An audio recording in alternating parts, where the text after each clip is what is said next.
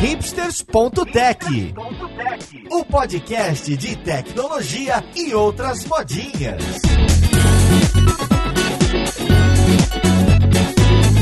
Olá, caríssimo ouvinte, seja muito bem-vindo a mais um episódio do seu podcast favorito. Meu nome é Paulo Silveira, esse aqui é o hipsters.tech e hoje a gente vai falar de monolitos. Pois é, para quebrar um pouco o costume de falar de microserviços, a gente vai falar de monolito. O que fazer com eles? Será que são bons? Dá para começar com isso? Dá para manter? Até onde se mantém? Então vamos lá, podcast, ver com quem que a gente vai conversar. Música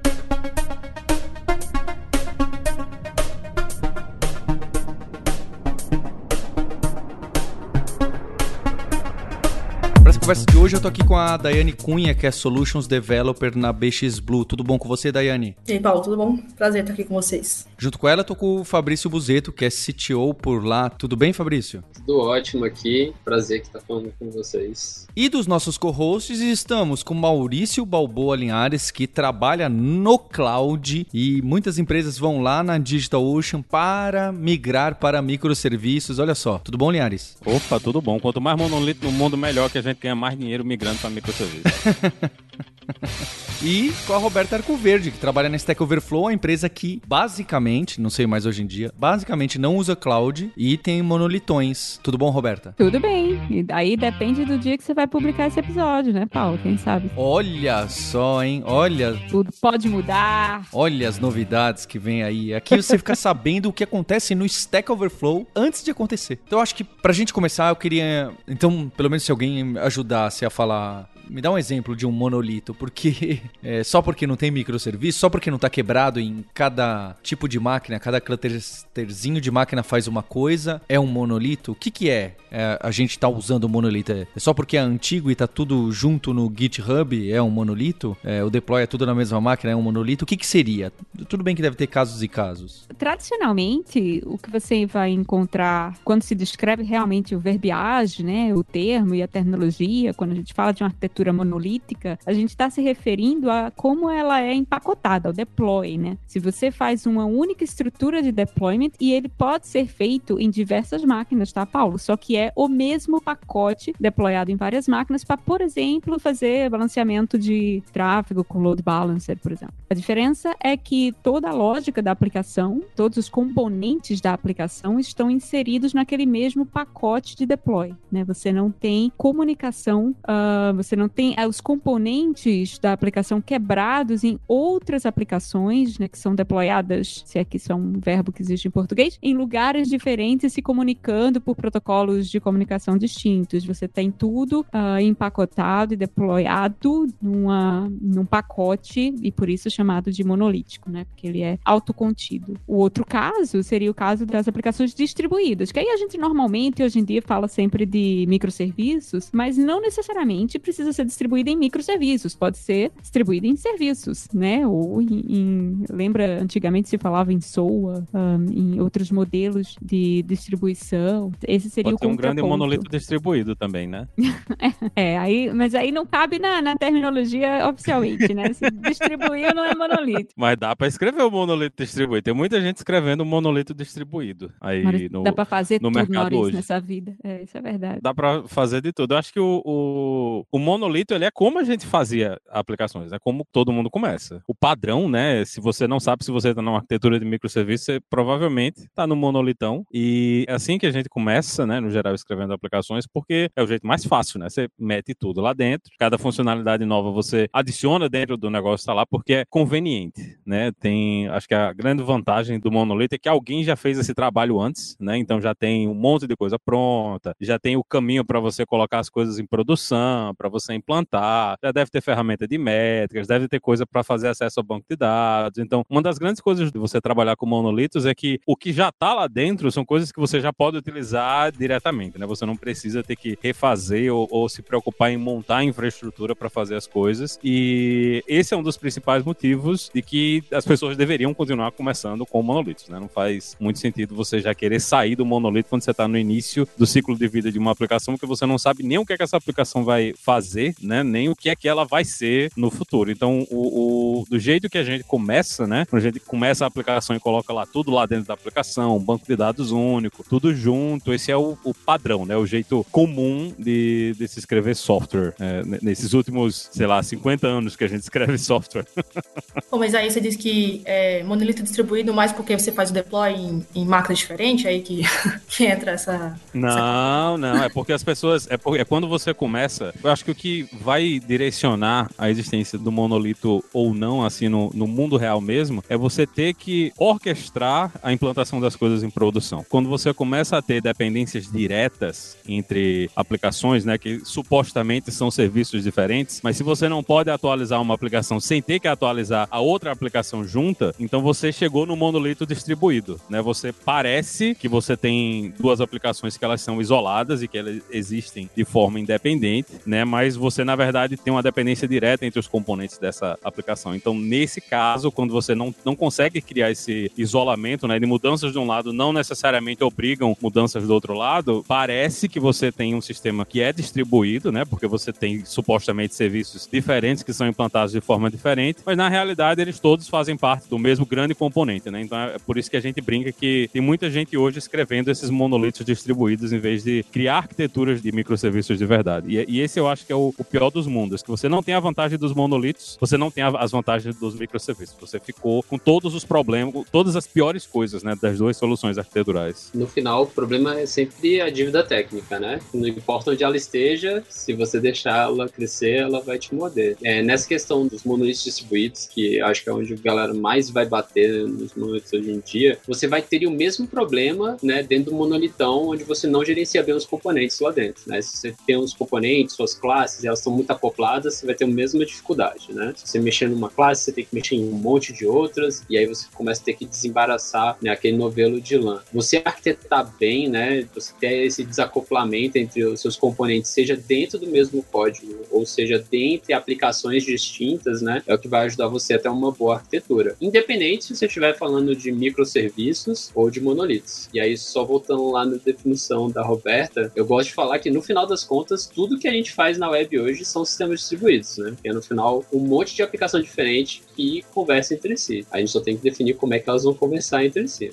É, então no final, a gente estava mais falando sobre os princípios mesmo, né? Como a gente tem alto acoplamento aí, que a gente tá formando um monolito, né? Mas aí a gente pode ter um bom design no monolito também, né? É, porque dá para ter autoacoplamento mesmo sem ser monolito, né? Dá para ter aqueles servições que tem dependência total, que se um outro servicinho pisca, tudo para imediatamente. Como, por exemplo, o DNS de empresas famosas, né? Alguma coisa assim. É, todas, todos os problemas que a gente viu no, no passado, né? Na, principalmente nessa parte de, de modelagem de, de sistemas, todos esses, eles foram transpostos diretamente para as arquiteturas que a gente tem atualmente, né? O, nenhuma dessas novas arquiteturas é, invalidou o conhecimento que a gente tinha de como fazer modelagem, como criar dependência, como remover dependência, né? E, e uma das coisas que é interessante de ver e é uma coisa que é fácil do pessoal que está ouvindo perceber é olhar quando você está, olha os lugares que sofreram mais mudanças na aplicação que você está trabalhando agora. Leva, vai lá no controle de versão e procura os arquivos que não mudam faz seis meses e procura os arquivos que foram foram mudados nos últimos meses. É, vocês vão ver, né, que na maior parte das vezes tem um grupinho de arquivos que eles são sempre modificados juntos. E toda vez que você vai mexer numa classe, você mexe em uma classe, você sabe você tem, ah, eu tenho que mexer aqui, tenho que mexer naquela outra classe que está naquele outro pacote, naquela outra classe que está naquele outro pacote. Então,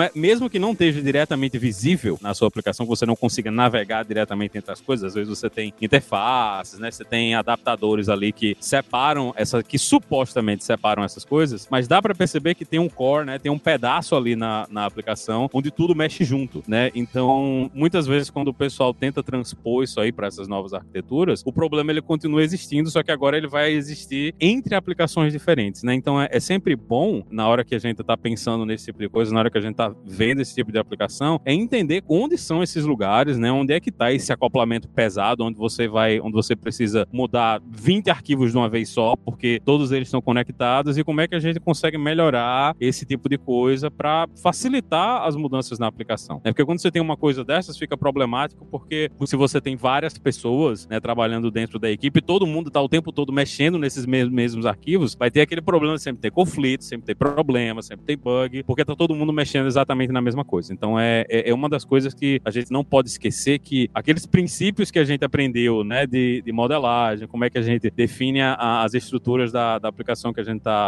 tá escrevendo, eles não deixaram de ser válidos no, nos dias de hoje. Eles continuam cada vez mais válidos. Bom, Marissa, é, Márcia fala esse ponto, que recentemente eu descobri que isso, na verdade, tem, é uma lei de Conway que fala que a estrutura do código reflete a estrutura organizacional, organizacional da empresa. E isso, assim, fica muito claro para mim na BX, que a gente meio que modelou a partir do nosso domínio de, de negócio, né? Mas também como as estruturas é, do, do das equipes estavam modeladas, né? Então, acaba que a gente vai segmentando um squad para mexer num ponto do código e fica mais fácil da gente pensar em como vai fazer aquela manutenção por equipe, né? E não ter muitos times mexendo no mesmo produto ao mesmo tempo. Ah, eu acho excelente que você citou além de Conway, porque, de fato, uma das, um dos maiores benefícios um, da adoção de uma arquitetura distribuída são que você diminui, de fato, a carga cognitiva necessária para entender uma aplicação isoladamente, né? Como você pega uma aplicação grande que faz um monte de coisa, quebra ela em pedaços menores e se dedica a manter, evoluir um desses pedaços de forma isolada, né? E as, as, os pontos de entrada e saída deles são super bem definidos e controlados. Você não precisa se preocupar, por exemplo, com alguém alterando um banco externamente, isso quebrando as suas consultas, porque todas as consultas são feitas via APIs, por exemplo, né? Você consegue entender ou, ou diminuir a quantidade de coisa que você precisa manter na sua cabeça para entender aquela aplicação, né? Então tem muito a ver com como você organiza times dentro de uma organização, dentro de uma empresa, que uh, hoje em dia toda empresa quer crescer, né? Toda, toda empresa tem, especialmente nesse mundo de venture capital, você não quer mais que uma empresa apenas dobre de tamanho a cada cinco anos, você quer que ela dobre de tamanho a cada seis meses. E aí, quanto mais gente você tem, mais desenvolvedores você tem mexendo naquela arquitetura, naquela aplicação, como o Maurício estava falando, né? Muita gente mexendo nos mesmos arquivos. E não só isso, você tem um software muito maior, né? Muito mais difícil de entender na sua totalidade. Um, é muito mais difícil de fazer um board de novos desenvolvedores, porque você tem que explicar um monolito enorme, um, como um monte de coisa funciona. E quando você quebra esse monolito em pedaços pequenos, você só precisa realmente se dedicar àquele pedaço ao qual seu time, uh, em, no qual seu time está trabalhando, né? E, e, pelo qual você é responsável. Então, essa diminuição de carga cognitiva mesmo, da quantidade de coisa que você tem que ter em mente quando está mexendo no seu software, quando está trabalhando, evoluindo um projeto, é um dos grandes benefícios de distribuição ou de componentização de uma aplicação. Agora, não necessariamente você precisa distribuir para ter esses benefícios, né? Hoje em dia se fala muito de técnicas de, de monolito modular e tal, que são não são novas, que são aquela velha forma como a gente aprendeu que tinha que desenvolver aplicações há 20, 30 anos atrás, uh, diminuindo acoplamento, aumentando coesão, são coisas relativamente básicas e que se você não quer distribuir sua aplicação, porque lembramos que distribuição traz um custo, né? Traz um custo principalmente de instrumentação e monitoramento. Se você não quer ter esse custo, não quer dar esse dinheiro para a DigitalOcean do Maurício, então você pode também aplicar outras técnicas de modularização no seu monolito para fazer para fazer com que ele seja mais tratável, mais fácil de entender em isolamento, né? Tem um artigo muito interessante, por exemplo, da Shopify. A Shopify é uma empresa enorme, um e-commerce enorme que tem um monolito Ruby on Rails e eles vêm um, documentando como eles estão fazendo para quebrar esse monolito uh, incrementalmente, de forma a permitir que os mais de, sei lá, centenas, milhares de engenheiros que trabalham lá consigam trabalhar de forma isolada, paralela e sem ter tantos problemas, ainda que estejam trabalhando num monolito. E, e para vocês verem como isso é pré-histórico, né? Tem dois livros aí, da época que eu e Roberta estavam na faculdade, se brincar até antes da época que a gente entrou na faculdade, né? A gente já, já é um dinossauro já, que é o Patterns of Enterprise Application Architecture, do Fowler, né? Que é talvez um dos melhores livros que define, né? Vários padrões e várias formas de organizar essas coisas. E o Enterprise Integration Patterns, que é outro livro também, não é do Fowler, mas é, segue essa série de livros, né? Que, que ele estava fazendo na época, vai ter o link aí no, no episódio, que são dois livros que definem muito das coisas que a gente usa hoje, né? No, no dia a dia, e eu recomendo fortemente que todo mundo leia esses livros para ver várias dessas ideias que hoje o pessoal está falando, ah, tem que fazer assim, é a coisa nova. Isso não é novo, isso é coisa que a gente discutia 20 anos atrás, né? E isso já, já tem bibliografia, a gente gente já tem muita coisa discutida sobre esse tipo de problema, é só porque muitas vezes a gente esquece de olhar que essas coisas, né, que a gente discutia no passado, sobre orientação a objetos, padrões de projeto, tudo isso continua sendo muito válido hoje, né? Apesar da, dos avanços da tecnologia e tudo, para a gente organizar aplicações, tem várias coisas, tem vários entendimentos, né, que a gente construiu nesse no, no passado, né, de como se organiza software, que continua sendo verdade para hoje. E eu acho que esses dois livros assim são referências ótimas para você ver várias dessas coisas em ação. Boa. Mas eu acho interessante também, tava refletindo antes do podcast de por que a gente demoniza tanto o monolito, né? Eu sou recém-formado, assim, mas é, eu sempre vi muita hype em microserviços, em sistemas distribuídos e tudo mais. E acabou que eu sempre vi monolito com péssimos olhos, assim. Sempre via algo, uma montanha tenebrosa, que ninguém conseguia mexer, ninguém sabia o que acontecia lá. Não sei se é por causa da hype, se é por causa do Twitter, mas acabou que fiquei com esse sentimento. E depois que eu vi exemplos práticos de microserviços, de arquitetura de microserviços que também eram tenebrosas, que eu comecei a repensar nesse conceito. Mas eu fico curiosa de da onde que surgiu que monolito é terrível, nunca deve usar e sempre tem que migrar. Fica bonito no currículo. é a realidade. Não é uma coisa. E especialmente a decisão de, de ir para microserviços é mais uma vez uma decisão organizacional, né? Dificilmente alguém vai querer sair do monolito para ir para microserviços por causa de problemas de escalabilidade. Na maior parte das vezes é, é, é aquela coisa que você falou mesmo. São equipes diferentes trabalhando em bases de código diferentes e agora querem tomar uma decisão, às vezes, uma mudança mais radical naquela base de códigos dele. E o jeito mais fácil de você fazer isso é você simplesmente arrancar aquele pedaço e migrar ele para uma outra aplicação. Então, na maior parte das vezes, a, a decisão de você sair do monolito para ir para microserviços não é uma, uma questão técnica, né? é uma questão de que são equipes diferentes trabalhando em, em lugares diferentes, com cadências diferentes e eles simplesmente querem sair. Então, dá para continuar né, fazendo essas coisas com monolito se você mantiver a organização e fizer sentido para as equipes fazer esse tipo de coisa. Mas não, não é uma coisa que ah, é melhor ou pior, né? Cada caso a gente vai, vai, vai ver realidades diferentes e tem lugar onde isso faz sentido, tem lugar onde não faz, né? E muitas vezes, das vezes que eu vi o pessoal fazendo migrações, no geral é porque o monolito ele realmente se transformou na, naquela coisa que não tem lugar para as pessoas mexerem. É, são todos os lugares, todo mundo mexe em tudo. E quando você está com, com um problema desse tamanho, a solução mais simples de repente é você partir para microserviços e criar novos problemas, né? Mas é legal você partir para microserviços, fica bonito no currículo, né? E você pode mudar a tecnologia, você pode sair de uma linguagem para outra, pode sair de um ambiente para outro. Então, dá uma liberdade que nem sempre está disponível para quem está trabalhando no monolito também. Então, tem é, é, é, uma coisa muito mais de pessoas do que de tecnologia, essa, essa briguinha de monolito com microserviços. Boa, nunca é puramente técnico, né?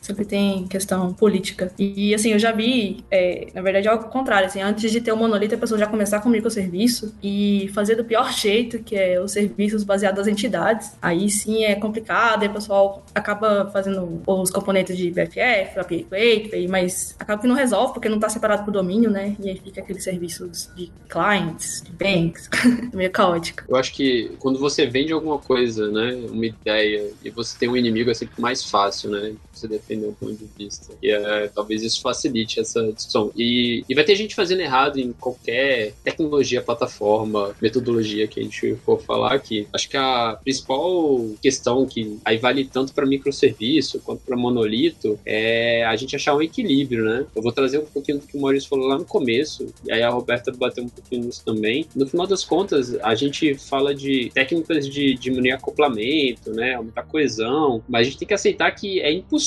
da gente ter zero acoplamento. A gente vai ter algum grau de acoplamento. Ah, é igual a dívida técnica, você nunca vai ter zero dívida técnica. Você vai ter algum grau de dívida técnica, né? O importante é a gente estar tá com, é, confortável, né? Em aonde a gente está colocando né, esses elementos dentro da nossa arquitetura e saber que em algum momento isso vai deixar a gente desconfortável e a gente vai ter que mudar. Então, uma das técnicas que eu mais, mais gosto é, é o do, do Martin Fowler, que ele chama de arquitetura de sacrifício, né? Você tá confortável em jogar fora partes do que você construiu em prol de você construir de um jeito melhor. E, e a ideia não é você fazer um greenfield, né? Chegar lá e vou reconstruir tudo do zero, assim, de uma só vez. Mas é você pegar pequenas partes e reconstruindo. E aí é onde eu mais gosto, assim, do, da, da ideia do monolito, assim. O monolito, ele é tão simples e ele te dá uma estrutura tão padrão, assim, para você começar... É, é como se fosse uma folha em branco, assim, pra você começar uma ideia. E conforme ela vai crescendo, vai ficando complicado e não cabe naquela folha folha, não cabe naquele caderno, você pode ir arrancando algumas páginas e aí falar, vou fazer aqui um fascículo separado. E aí esse fascículo pode ser outra, outra coisa. Então eu posso pegar esse pedacinho e fazer um, um microserviço. Esse outro pedacinho vou fazer outro monolito, né? E aí você pode fazer essa escolha baseada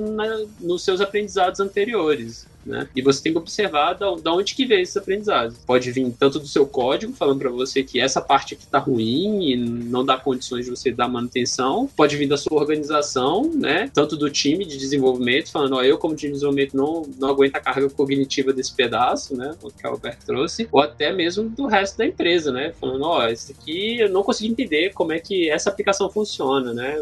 Ou precisa mudar muito com base no que a gente tem aqui de domínio. Então, ouvir isso e jogando fora e reconstruindo eu acho que é um dos principais pontos para a gente poder evoluir, independente de qual arquitetura. Mas eu acho que o, o monolito ele ajuda muito nesse começo, né? Você ter mais liberdade de fazer essas mudanças.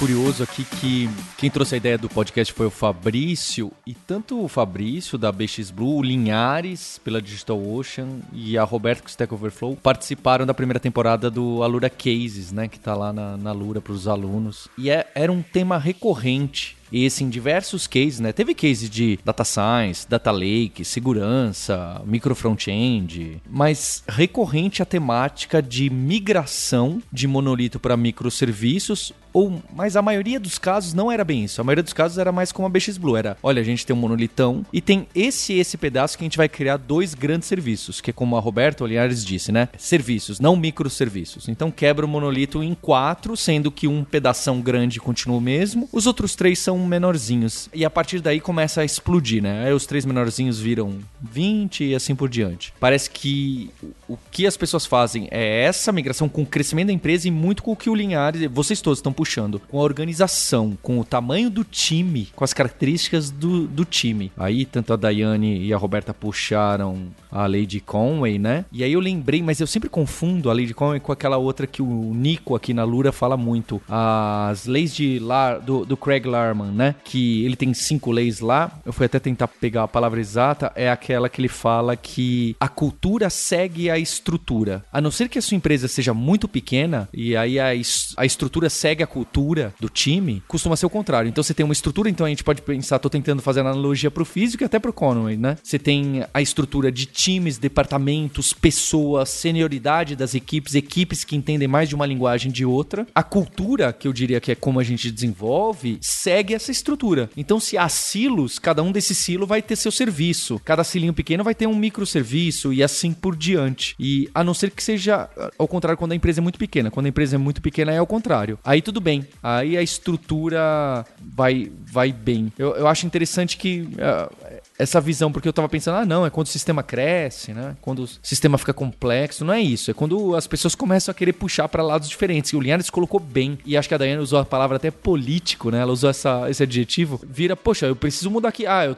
mas eu não. E aí, o que a gente faz? Quebra em dois e cada um fica dono. Tem um ownership disso aí, de monitorar isso aí, de colocar no ar, de migrar ou não, porque todo mundo sabe que migrar do zero é, costuma ser, 99% dos casos, um suicídio. Tanto que no, nos cases que a gente fez da Lura, todo mundo era. Olha, durante esses três anos a gente foi migrando. É tipo assim, coisa de dois, três anos. Você vai cortando, fatiando pedaço por pedaço. Então eu realmente vejo um padrão dessas coisas acontecendo. A gente tá em seis aqui, viu? Desde que começou até hoje, são seis anos de migração para fora dos monolitos e estão lá ainda, rodando até hoje. Ainda estou no on-call, ainda recebo, recebo o alerta de vez em quando do monolitão. Diminuiu, mas ele continua vivo porque o, o... tem coisa que simplesmente não vale a pena a gente mudar, né? Tá lá, tá funcionando e, e não faz sentido eu investir o meu tempo em, em migrar um, um, negócio que tá funcionando, tá rodando corretamente, né? Não, não tá dando problema para ninguém. Então vai seguir lá até o dia que rola uma treta maligna e a gente tem que sair. Eu acho que uma das coisas que as pessoas precisam perceber perceber na hora que elas estão trabalhando com monolitos é que existem várias coisas que são ortogonais à aplicação inteira. E alguém precisa ser dono dessas coisas. É um dos grandes problemas que eu vejo e, e um dos grandes motivos que o pessoal fala, ah, eu quero migrar para microserviços, é porque tem muita coisa que fica, assim, difícil de você definir quem é o dono do negócio. Porque imagina que, por exemplo, você tem lá no seu monolito, você tem uma biblioteca que todo mundo usa, que é a biblioteca que faz log, né? Pega esses logs e manda esses logs para algum lugar. Manda para um Kibana, manda para um serviço de nuvem de log. Você você pode ter, tem uma coisa de métricas, então tem um monte de coisa, né, dentro do monolito que são compartilhados entre todas as, as aplicações que você, todos os times, né, que estão ali dentro do monolito. E uma das coisas que causa mais frustração, né, para as equipes é quando tem uma coisa dessas, né, que é grande, que todo mundo depende, mas não tem uma definição de quem é responsável quem é o dono por essas coisas. Então, uma das coisas importantes na hora que você tem várias equipes, né, trabalhando juntas dentro de um monolito, é ter uma equipe que é a equipe de saúde do monolito, né? Tem um pessoal que é responsável para você manter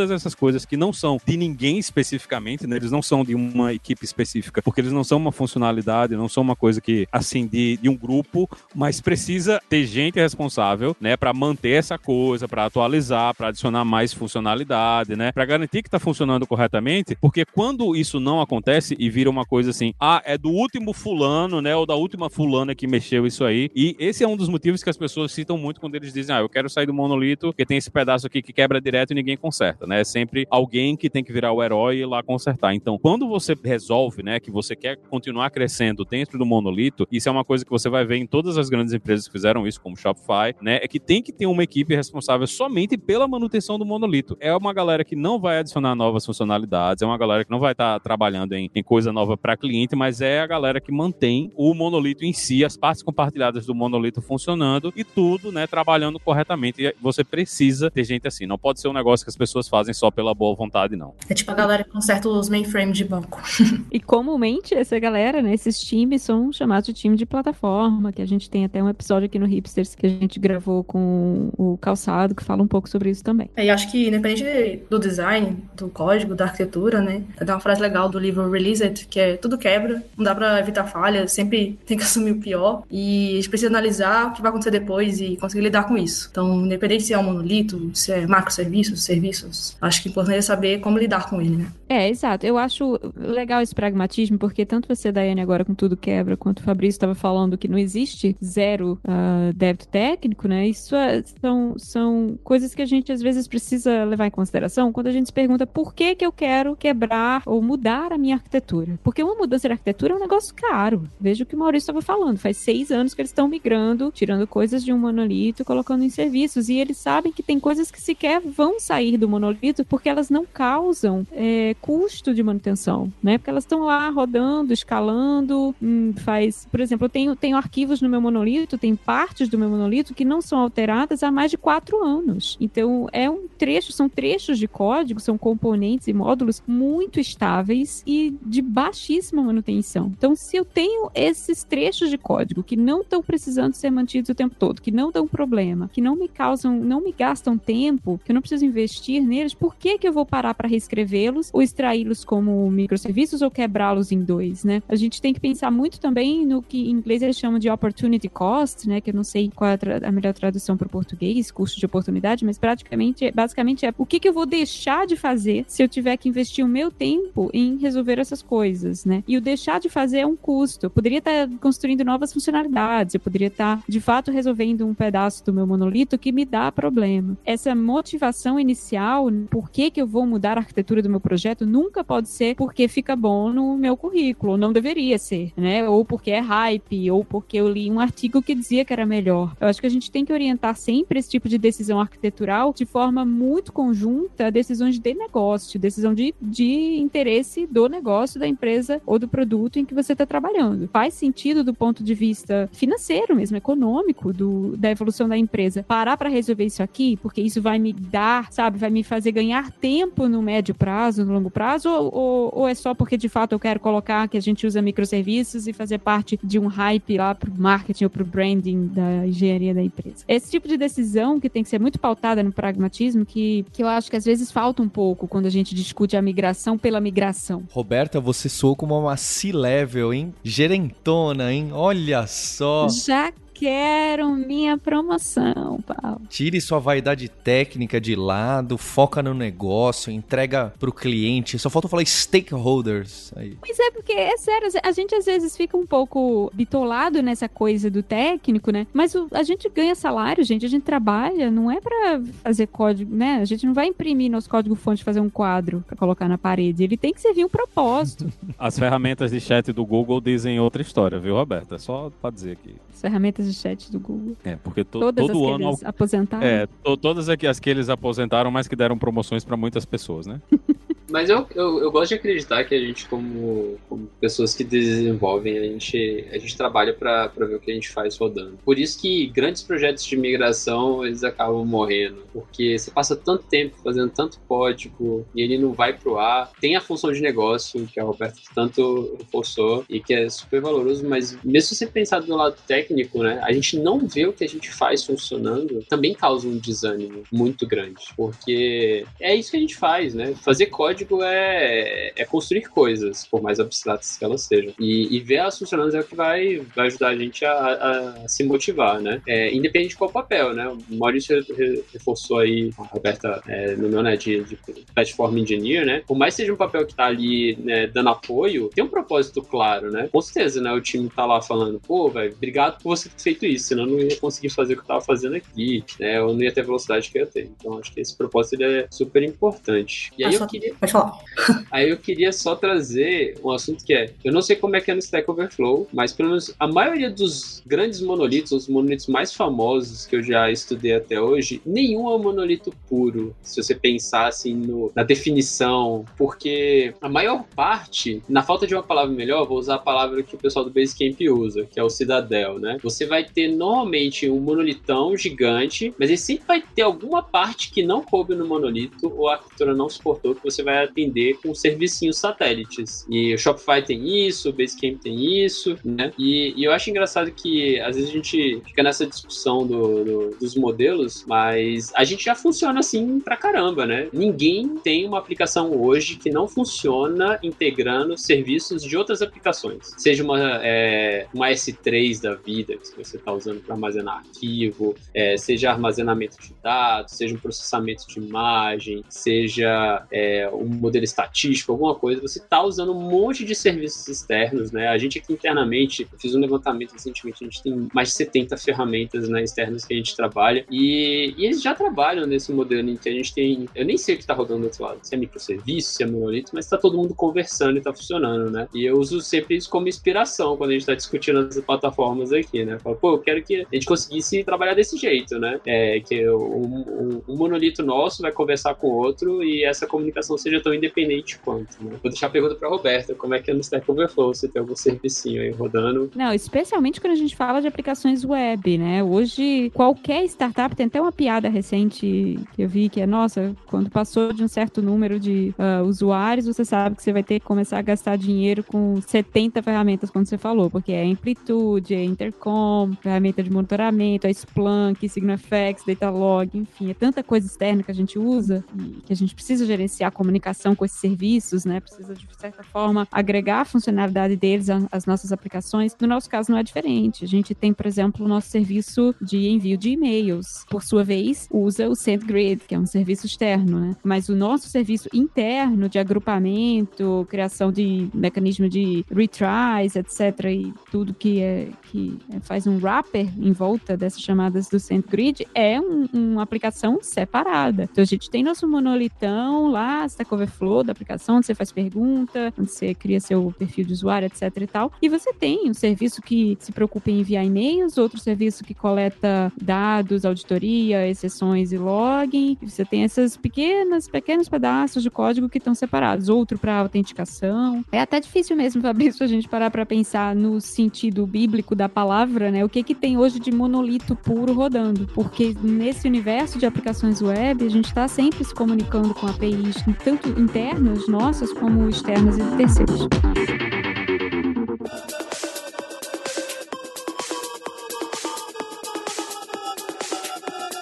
Vou fazer um parênteses político, social, econômico aqui, porque eu lembro uma vez, uns 10 anos atrás, o Sérgio Lopes, né, que é CTO lá na empresa, ele virou e falou. Ele estava lendo algum livro de segurança e ele falou uma frase bem simples, falando que a, a internet é o sistema mais resiliente que tem, não é? Porque ela é, são grandes serviços, total, antigamente pelo menos, totalmente desacoplados e quando o Wikipedia caía, não afetava Stack Overflow, sabe? Era zero a relação, ou quase zero. E a beleza era essa. Né? A gente está navegando no mesmo sistemão interconectado e que um link quebrou, parou de funcionar. Você, você dá back e faz outra coisa enquanto isso. Hoje em dia as coisas se complicaram um pouco, não é? A gente tem provedores de cloud muito forte, a gente tem provedores de single sign-on muito forte, a gente tem tooling, como a Roberta disse aí, né, de monitoramento, log, performance, New Relic, etc. Esses aí, em teoria, se parassem, a nossa aplicação não deveria parar, mas às vezes não tá tão bem assim. É, mas é interessante ver como a internet funciona, se você olhar bem por cima, grandes monolitões com links pequenos entre si, que é o que o Fabrício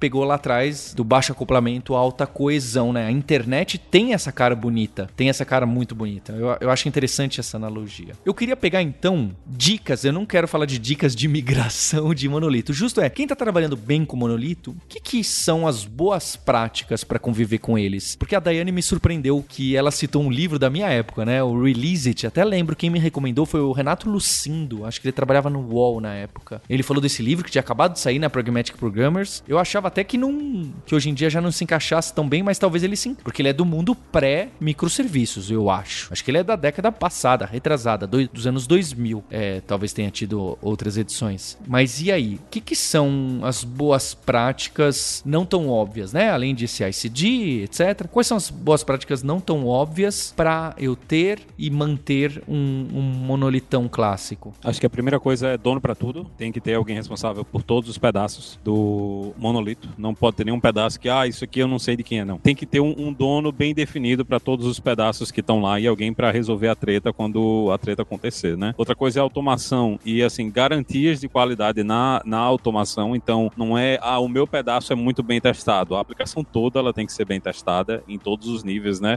tem que ter os testes que estão garantindo a funcionalidade lá funcionando, tem que ter os testes de integração, né? Tem que ter os testes caixa preta e teste caixa branca, rodando em produção também para verificar que as coisas, quando estão rodando em produção, estão rodando corretamente, né? Não só de um pedaço, de vários pedaços, e fazer isso de um jeito que seja rápido, né? Você não pode estar, tá, as equipes não podem estar tá esperando lá uma hora para rodar todos os testes para colocar um release em produção. Não pode de jeito nenhum fazer um negócio desse. Tem que ser muito fácil de você implantar e de você retirar coisas de, de produção também. Então, se o negócio quebrar, você tem que ser rápido de você ir lá e desfazer a mudança que causou a, a quebradeira. E você tem, tem que ser rápido também na hora que você terminou o seu feature, mandar isso aí para produção, né? De algum jeito. Pode ser mandar só para alguns clientes e depois validar e depois mandar para todo mundo, mas você tem que ter um jeito de você colocar coisas de produção de forma rápida para que as equipes não fiquem uma na dependência da outra, né? Uma dependendo de, de, de ver o que é que, ah, eu tenho que esperar fulano entregar isso aqui para poder botar, não. A gente tem que ter um jeito rápido para colocar tudo isso em produção e tem que ter muita coisa pronta dentro do monolito para as pessoas utilizarem. Então, coisa, ó, ferramenta de log,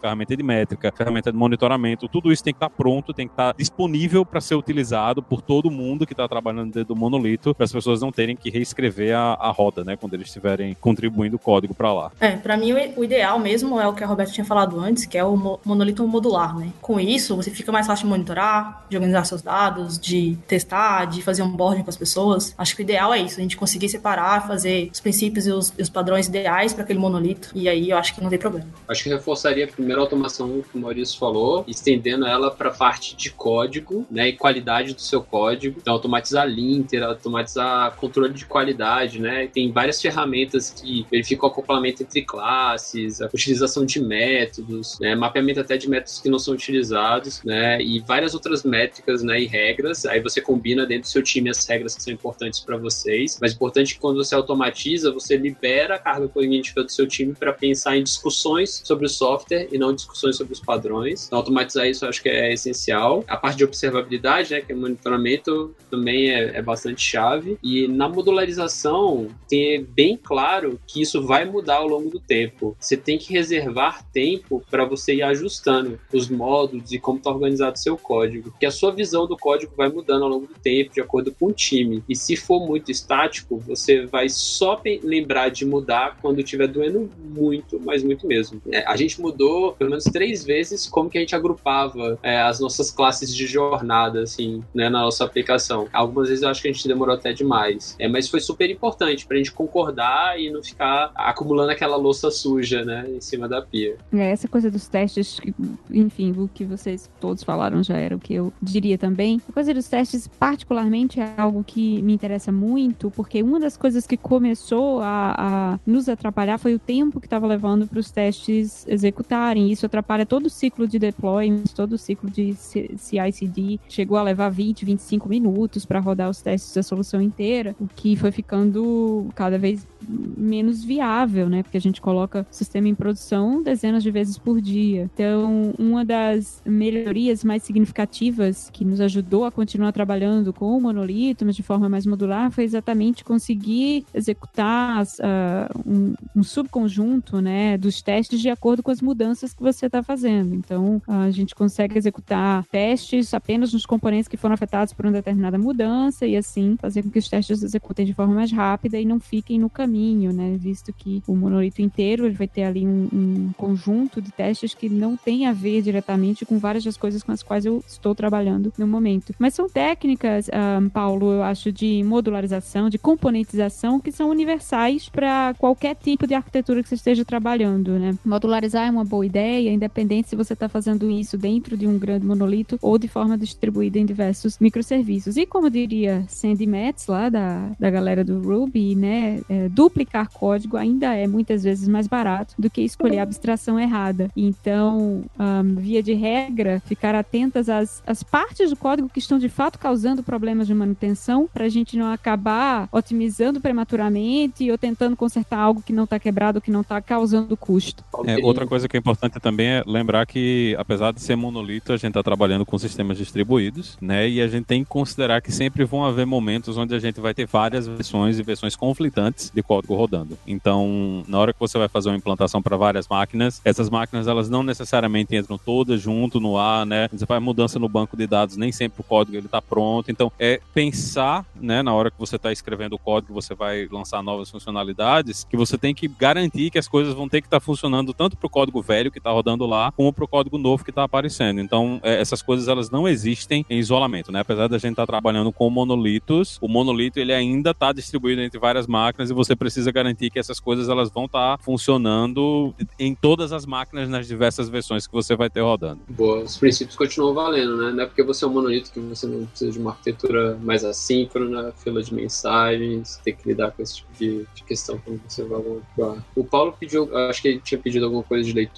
acho que de material que eu indicaria também, Ana deixa aí, é, a Sandy Metz tem um livro, que é o Practical Oriented, é, Object Oriented Programming, que acho que é uma boa. Acho que vale a pena quem quiser estudar, é, começar com monolito, é conhecer vários padrões para você é, trabalhar com, com código, independente se é monolito ou não, porque você ter várias opções vai ajudar você a considerar melhor. É, eu acho os artigos sobre padrões de arquitetura do, do Martin Fowler muito bom. Se achar bons materiais sobre a arquitetura, arquitetura limpa, né, o Clean Architecture também vale a pena. Eu não queria indicar o livro, tá? Só para deixar claro. Ah, eu sugiro muito que vocês acompanhem o blog do, do Shopify, né, shopify.engineering, onde eles estão documentando como eles estão realmente modularizando o monolito deles, como eles fizeram para escalar o trabalho num monolito, numa organização tão grande, né, com tantos times trabalhando em paralelo, uh, simultaneamente no, no, mesmo monolito. É, é, é em Ruby, se não me engano, Ruby on Rails, a aplicação deles. Então tem algumas coisas que são bem específicas desse universo, mas de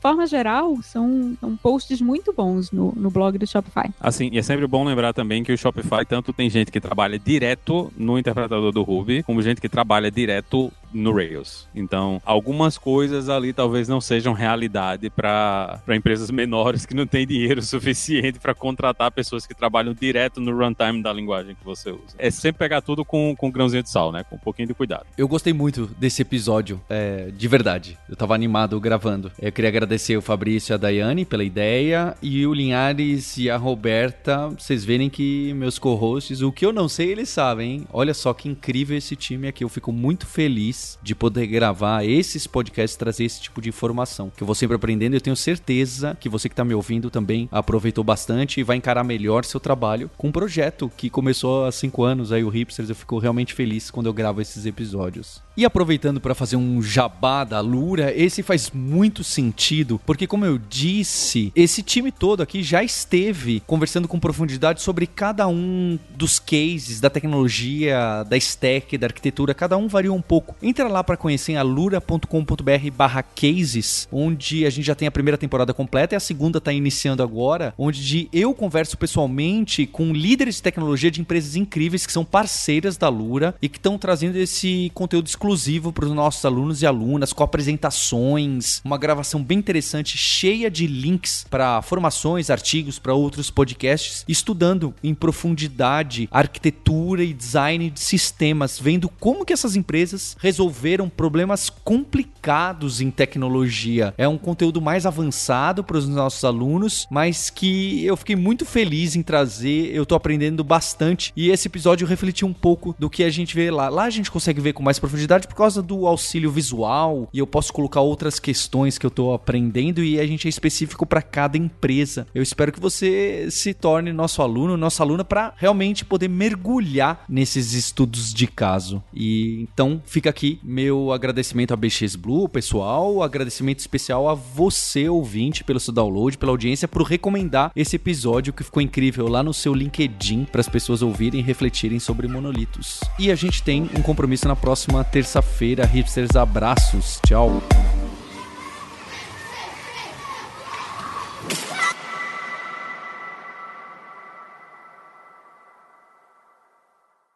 Se você quer mergulhar ainda mais nesse universo de nerds, hipsters e devs, eu tenho uma dica para você. Inscreva-se totalmente gratuito na newsletter Imersão, Aprendizagem e Tecnologia. Fica lá em alura.com.br barra imersão e sou eu mesmo, Paulo Silveira, CEO da Lura, que escrevo fazendo reflexões sobre o mercado de trabalho, tecnologia e tudo o que está acontecendo. E é muito bom para gente que ama tecnologia e quer se aprofundar numa área, mas também quer navegar em outras áreas áreas relacionadas, o que a gente chama do profissional em T, do dev em T. Tô te esperando nessa newsletter.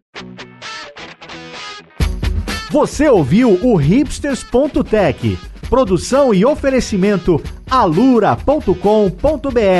Mergulhe em tecnologia. Edição Radiofobia Podcast e Multimídia.